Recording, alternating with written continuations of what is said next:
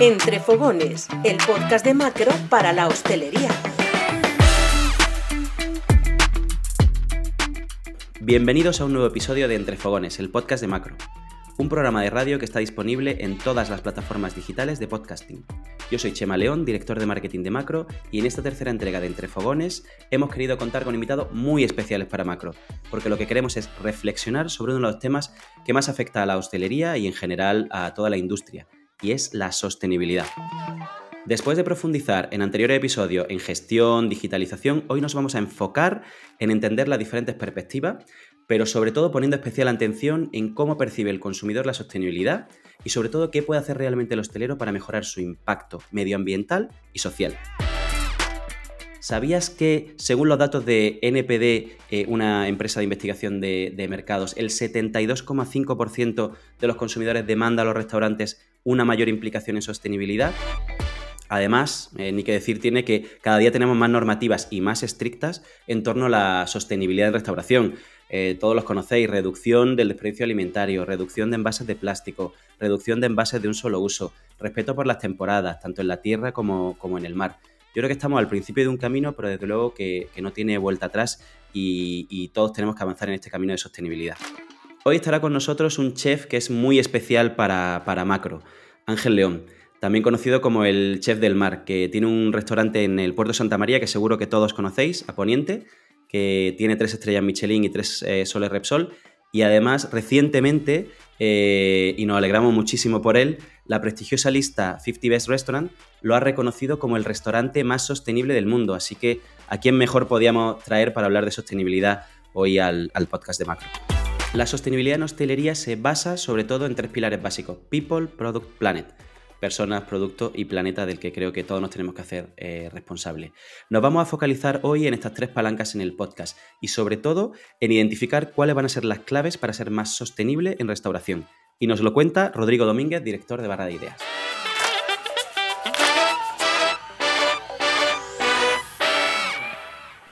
Entre Fogones, el podcast de Macro. Como bien decías, Chema, la sostenibilidad se basa sobre tres pilares ya de sobra conocidos, Product, People y Planet. Veamos en qué consiste cada uno. El primero de ellos, el de recursos, Product, eh, nos cuenta cuál es el origen del producto que se vende en nuestro local.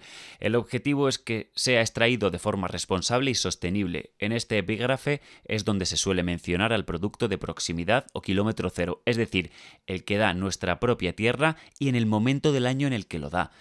El segundo punto, el segundo pilar es el medio ambiente, Planet. En este caso se trata de analizar de qué manera la actividad del restaurante o local hostelero puede minimizar su impacto sobre el medio ambiente. En este punto hablamos desde la eficiencia energética, la gestión de residuos, la reducción del desperdicio de alimentos, la gestión del agua y otros temas.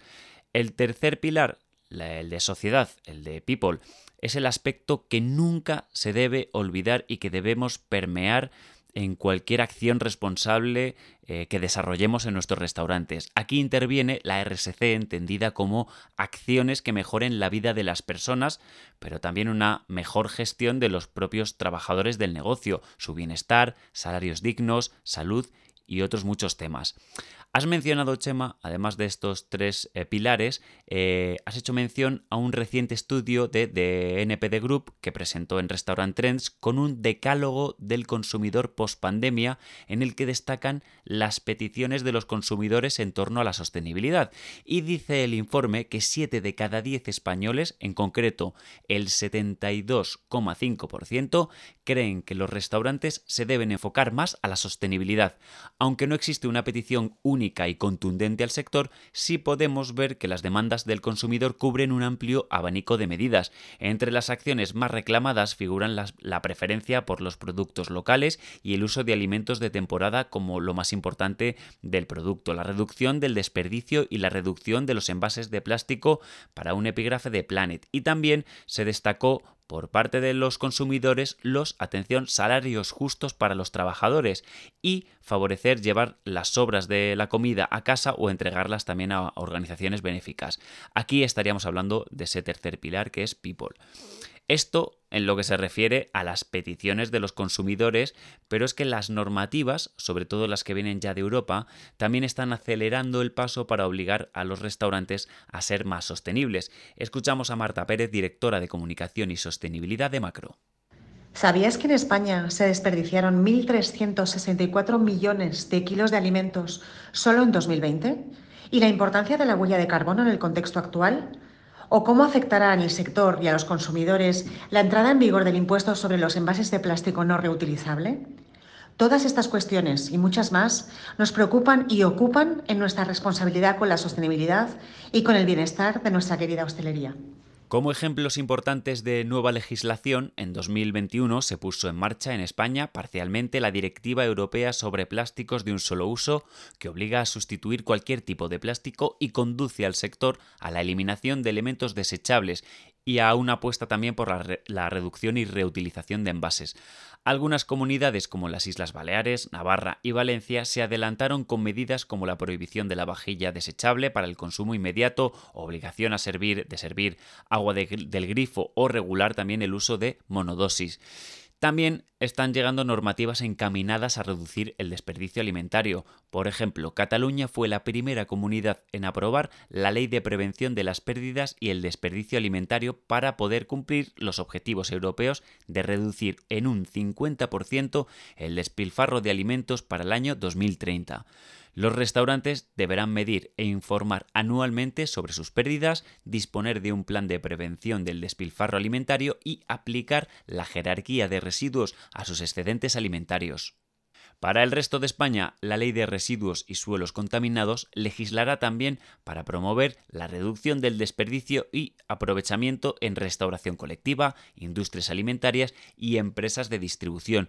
Mucha tarea tiene la hostelería por delante en el futuro cualquier local de restauración, por pequeño que sea y por complicado y ajeno que parezca, puede establecer las bases para una gestión más sostenible. Antes de cerrar este espacio y dar paso a la entrevista a Ángel León, me gustaría, Chema, que escucháramos a Juan Martín, que es el coordinador de proyectos de I+D y Medio Ambiente de Aponiente, que te va a dar una introducción fantástica para contextualizar tu entrevista con Ángel. Te dejo con él. Ángel León en el restaurante Aponiente lleva más de 15 años haciendo un esfuerzo sin precedentes por convertir la gastronomía en una fuerza transformadora de la sociedad. Esto lo está consiguiendo pues utilizando especies de descarte, especies desconocidas en el mar para reducir la presión pesquera eh, en los océanos Em, la labor de investigación que se lleva haciendo desde hace más de 10 años con universidades, entidades científicas, buscando nuevos alimentos, nuevas proteínas y nuevas soluciones a los retos y a los desafíos que nos comporta la, alimentación humana en el presente y el futuro, eh, concienciando a la sociedad hacia nuevas formas de, consumir y nuevas formas de conservar la naturaleza con el tenedor en la mano y por supuesto restaurando eh, espacios degradados como marismas, eh, salinas abandonadas. Eh, un ejemplo de ello es la ubicación del molino de mareas de Aponiente en un molino de mareas abandonado del siglo XIX y cómo está transformando un área degradada en un altar para la sostenibilidad y donde el medio ambiente se, da la mano con la gastronomía, con el arte, con la cultura y con la naturaleza. Todo esto hace que Ángel sea pues vanguardia, sea un cocinero eh, comprometido como pocos en la conservación de la naturaleza y que con el trabajo que realiza en Aponiente se estén dando respuestas a los grandes desafíos que nos está dando la sociedad, en la humanidad en la actualidad. Entre Fogones, el podcast de Macro. Bueno, hoy tenemos la suerte de estar en Aponiente junto con Ángel León eh, para hablar de sostenibilidad. Y yo, Ángel, te he escuchado en, eh, muchos comentarios eh, decir que somos tremendamente insostenibles. ¿Para ti qué es la sostenibilidad? Bueno, si te soy sincero, Chema, no sé definir la sostenibilidad, la verdad creo, a mí me sigue pareciendo más bonito, más interesante, por lo menos desde aquí, ¿no? Hablar de la naturaleza, hablar del amor a la naturaleza y creo que habría que volver a refinir esa, esa palabra porque ni yo sé realmente qué es la sostenibilidad, porque se habla mucho de esta palabra desde todos los ámbitos del mundo. Eh, y soy de los que piensa que la naturaleza, hemos dejado de hablar de la naturaleza porque no hemos desnaturalizado eh, en un mundo donde la naturaleza era la inspiración de los pintores, de los poetas, de los artistas. Y ahora parece que. De los cocineros, ¿no? y ahora parece que la sostenibilidad es el todo, ¿no? Bueno, yo, yo, yo creo que tienes toda la razón porque además, como, como, como has dicho, yo creo que inspiran a todos estos artistas y también a los cocineros porque de la naturaleza viene eh, todo lo que nos comemos. O sea, al final, el que hagamos esto sostenible, pues hará que nuestros mares eh, prevalezcan, que nuestros campos prevalezcan, que nuestra huerta prevalezca. Eh, con lo cual no puedo estar más de acuerdo. para ti ese concepto, ¿cómo se lleva al mar? Porque, porque está claro que tu punto de vista está donde tú tienes tu cabeza y tu corazón, que es en el mar. Bueno, y al final todo esto me lo llevo al mar con los ojos que tiene a Poniente, de mirar a un mar, quizás el mar que nadie miraba, que era el mar de la realidad, el mar de aceptar el mar como es. El mar es feo, eh, la naturaleza no siempre es perfecta, es muy imperfecta. No existen las, las tallas que soñamos y que vemos en Instagram. Es perfectamente eh, imperfecta, ¿no? Sí, es perfectamente imperfecta, pero no todo lo mejor, parece que lo mejor del mar está en Instagram, pues queremos contar también lo, que quizás la gente no ve, ¿no? Al final es tan fácil como preguntarte, oye, ¿cuál es tu pescado preferido? ¿El rape? Sí, pues vale. Pues te va a llevar un kilo de rape y te va a llevar tres kilos y media del pescado que acompaña al rape. ¿Usted quiere rape? Vale, pero pague las consecuencias, porque hay tres kilos y medio por cada kilo de rape que se está tirando. Pues si usted quiere un kilo de rape, pues te va a llevar cuatro kilos y medio de proteína a tu casa.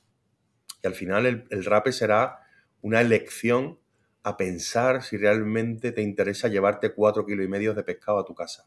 O sea que uno de los retos de, eh, de cómo hacer más sostenible el mar sería el pensar que no solamente hay que elegir a determinados a los que parecen altos, guapos y rubios y guapos, ¿no? Sino que sería primero aceptar el mar que tenemos con la cantidad de alimentos que hay, que no están en las pescaderías, no salen en la pescadería porque no están de moda, ¿me entiendes?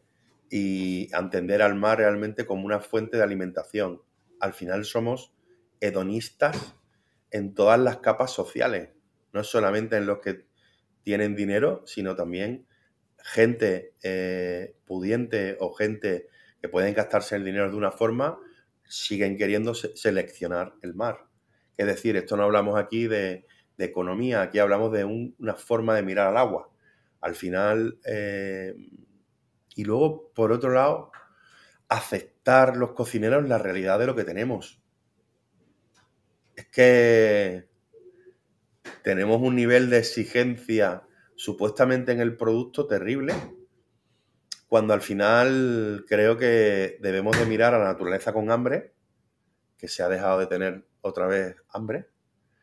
Y si tú miras la naturaleza con hambre, te quitas lo que has aprendido culturalmente, lo que te han enseñado, pues ahí tienes un encuentro desnudo sobre la realidad, que es la pregunta, si tú estuvieras en una isla y tuvieras que alimentarte de, de los pescados que hubieran en esa isla, te aseguro que el hambre te haría no renunciar a ninguna especie, ¿no? Y, yo creo incluso más allá, Ángel, porque estamos en una sociedad que por suerte, eh, por lo menos en el, primer mundo, ya casi no lo hacemos por hambre, sino que lo hacemos por, gusto. Y, creo que son modas. O estoy de acuerdo contigo que son modas porque hemos elegido el, el rape, pobrecito rape, eh, que el rape es un, pescado maravilloso. Pero hay otros pescados maravillosos que, que, no se reconocen. Y yo creo que esa es una de las labores más importantes que estáis haciendo en Aponiente porque no solamente de langosta vive el hombre, y precisamente en un restaurante como el tuyo, que no todo tenga que ser langosta, sino que los pescados que la gente menos reconoce, los convertís. Como tú decías, me parece que te escuché una vez, subirlos a los altares. Sin duda, yo creo que al final eh, la mejor manera de ver la realidad de tu lugar es irte a una plaza y mirar lo que hay allí y ver lo que compra la gente del pueblo. Porque al final esa es la realidad de lo que está ocurriendo biológicamente en ese momento y de lo que el pueblo, de lo que el pueblo se alimenta, que para mí es la fuente de inspiración de cualquier cocinero. Porque ahí está la historia, la cultura, la evolución de donde vive. Yo creo que al final, si tú te enfrentas a que tienes una plaza donde a lo mejor no hay cosas que tú como cocinero pedirías, entonces ahí viene renunciar a lo que quieres y aceptar lo que tienes. Y eso es un gran paso en la gastronomía actual. Hoy día cada vez la gente se mira más a, la realidad de lo que tiene y, y, la cocina, ¿no? Ya no existen las temporadas. las temporadas es un cuento de Walt Disney que nos enseñaron en la escuela de hostelería. Tú como cocinero puedes tener chirimoya durante todo el año. Tú como cocinero puedes tener lo que te dé la gana durante todo el año. Pero, ¿y eso, es bueno. no, eso te hace no aceptar la realidad de tu puta vida. Total, total. ¿Y por qué, y por qué crees que, eh, que, en la mayoría de los restaurantes siempre se eligen esas tipologías de, de pescados? ¿Por qué, ¿Por qué, no le porque damos hay la un miedo, porque hay un miedo por parte. El cocinero sí entiende muchas veces. Muchas veces el empresario no entiende. El empresario el que no quiere que se le llame a los nombres de sus pescados porque no se van a vender. Es decir, cuántas toneladas de mero hay colgadas en las pizarras de nuestros restaurantes en España. Tú no puedes comprar un mero a menos de 35 o 36 euros, un mero salvaje. Pero lo que no se puede vender es una ración de mero frita en una pizarra por 8,50. Porque al final se sabe que no es mero. Oye, si es rosada, si es otro pescado maravilloso, cuéntamelo. Porque además te lo estás comiendo, está buenísimo. ¿Y qué más te da que sea mero que sea rosada si te estás comiendo un pescado Al final buscamos siempre en un mundo sensacionalista el sensacionalismo en las pizarras de, los bares y los restaurantes.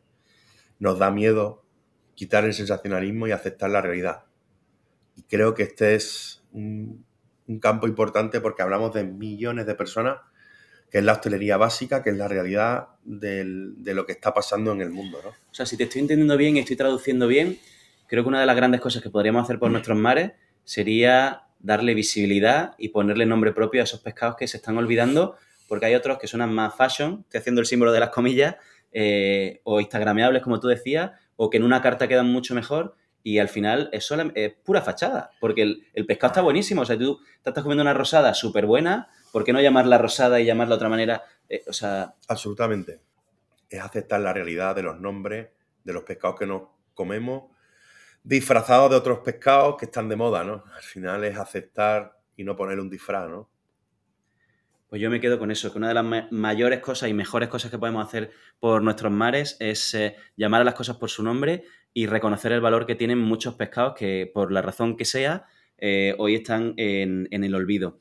Eh, Ángel, ahora me gustaría hablar un poco del trabajo que hacéis en Aponiente que, yo, como te conozco hace muchos años, lo, conozco bien, pero me gustaría que el resto, el resto de nuestros oyentes lo, escucharan porque creo que, llamémoslo sostenibilidad o naturaleza ligada al mar, eh, hacéis un trabajo eh, que es súper bueno para, el sector y que vais abriendo puertas y vais rompiendo, desde luego, algunos, algunos muros con cosas que habéis hecho de, bueno, pues de los pescados de descarte, cómo recuperáis la marisma, cómo trabajáis el, entorno, la economía eh, de vuestro alrededor. Yo creo que son eh, temas súper importantes, que hay muchos restaurantes haciéndolo, pero hay otros muchos que yo creo que se tienen que enamorar, igual que me enamoré yo la primera vez que lo escuché, eh, de, lo que hacéis aquí, porque creo que, en Aponiente estáis, no, pensáis en otra cosa que no sea en vuestro, vuestra despensa, que es el mar, vuestra vida, que es el mar. Sí, bueno, al final creo que la forma más fácil de contártelo sería decirte que en Aponiente tenemos la fantasía de que, de que la Tierra no existe, que todas las proteínas necesarias que el ser humano necesita están en el agua y hacemos reflexiones tan duras, ¿no? Como aceptar de que al final el mar es el gran desconocido del ser humano, le da miedo y desconocimiento, y al final nosotros lo que hacemos es coger proteínas que el ser humano no quiere ver en el mar la llevamos a tierra, la aceptamos y la convertimos en cosas que el ser humano sí conoce y que le dan seguridad. La mejor forma de contarte esto es si tú coges toda la morralla, todo el pescado que se tira, que es feo, que tiene espinas y tal, y lo conviertes en chorizos, butifarras, morcillas, salchichones, sobrasadas. De repente a la gente ya le da igual de dónde venga, de dónde, de dónde son los pescados, porque al final están viendo una forma de chorizo, un sabor del chorizo en su boca y le da seguridad a comer algo que ya conocen, ¿no? Este mismo ejemplo lo hago con todo en el mar. Es decir, al final cogemos proteína que el ser humano nos quiera y la disfrazamos de cosas que el ser humano conoce y que le da seguridad. Y de esa forma demostramos que al final el ser humano es mucho más básico de lo que aparente, ¿no? Y la realidad es que simplemente un nombre hace que te separes de un, de una, de un plato o te acerca, ¿no? Y al final jugamos a eso, a, engañar al ser humano y, contarle que, en el, que no necesitamos la tierra, pero sí la inspiración de la tierra para que el ser humano acepte el mar, ¿no? Que esto es súper bonito, pero además al mismo tiempo, eh, no sé, se abre una, puerta a... Hoy por hoy el planeta no es capaz de dar de comer a todos los que vivimos en el planeta, es una realidad. Eh, y que solamente lo hacemos además eh, intentando sacar ese alimento de un, ¿cuánto representa la Tierra? ¿Un 25%, un 30% del, de la superficie? Con lo cual, no sé, yo en tu casa he comido miel del mar, arroz del mar, o sea, tantas cosas que vienen, que vienen del plancton, que es como un superalimento que, eh, que descubriste. O sea, yo creo que eh, esto abre la puerta a mucha gente a soñar que puede haber otra manera de alimentarse y que el mar, que es el gran desconocido, pues que se puede empezar a conocerlo poco a poco, ¿no? Mira, nosotros para que entiendas mi trabajo, ¿no? Al final, yo tengo un sueño que es hacer que a Poniente acabe siendo un restaurante donde solo comes proteínas del mar que no son pescado. Es decir, fíjate hasta dónde llega mi, mi, locura y lo que sueño y lo que estoy trabajando, que es servir un menú donde todo lo que comas venga del mar, pero nada es pescado, que es lo que piensa realmente tu cabeza, ¿no? Otras proteínas, otras formas de expresar texturas, sabores. Yo soy de los que piensa que en el mar hay cereales, que ya lo hemos descubierto, que hay frutas, que hay tubérculos, que hay flores, que hay hierbas. Todo, yo creo que fue la tierra la que se inspiró en el mar, porque en el mar está todo lo que ha pasado por la tierra de alguna forma ha sido una inspiración para el agua, ¿no? Y al final creo que lo tenemos más fácil. Al final tenemos tres cuartas partes de la Tierra, ¿no? De este mal llamado planeta Tierra, que debería haberse llamado agua. Total. Pues no sé, quizás si se hubiera llamado agua hubiéramos estado más atentos, ¿no? No lo sé. Pero sí es verdad que solo hay que coger el globo terráqueo y, ver si hemos elegido en Aponiente un mundo eh, que es una tercera dimensión o una realidad que es aceptar que en el mar queda todo por descubrir y que el, mar es la gran despensa del ser humano.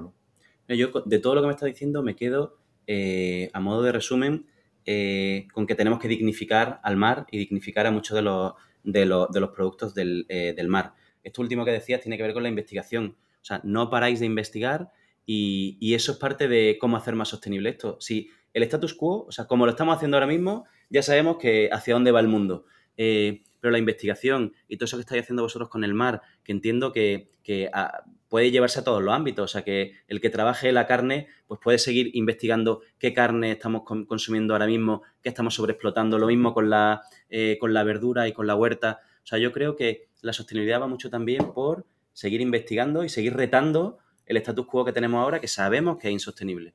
Con lo cual, eh, enhorabuena por todo lo que hacéis. Al final, para que me entiendas, yo, si me dieras a elegir entre descubrir la mejor técnica, la, técnica más bestial de cocina, o descubrir un nuevo ingrediente para el ser humano, sin duda elegiría descubrir un nuevo ingrediente.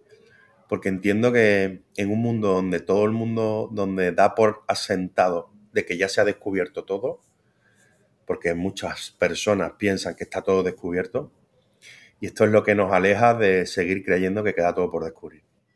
Y yo creo que con esos fundamentos es con los que podemos hacer un mejor planeta Tierra-Agua.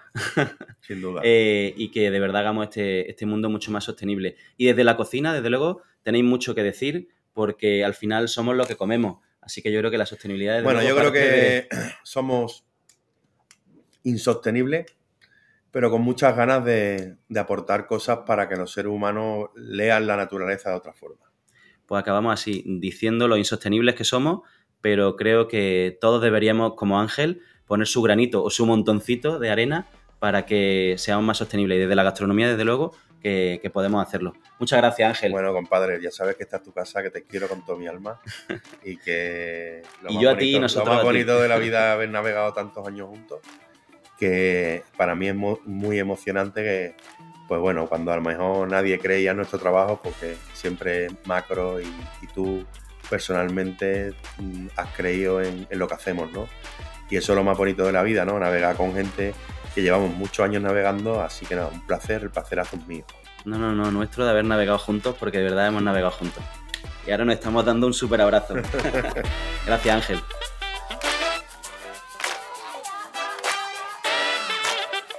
Bueno, hasta aquí el podcast de hoy. Hemos tenido la suerte de contar con Ángel para hablar de sostenibilidad, así que nos escuchamos en el próximo episodio que vamos a hablar de producto local.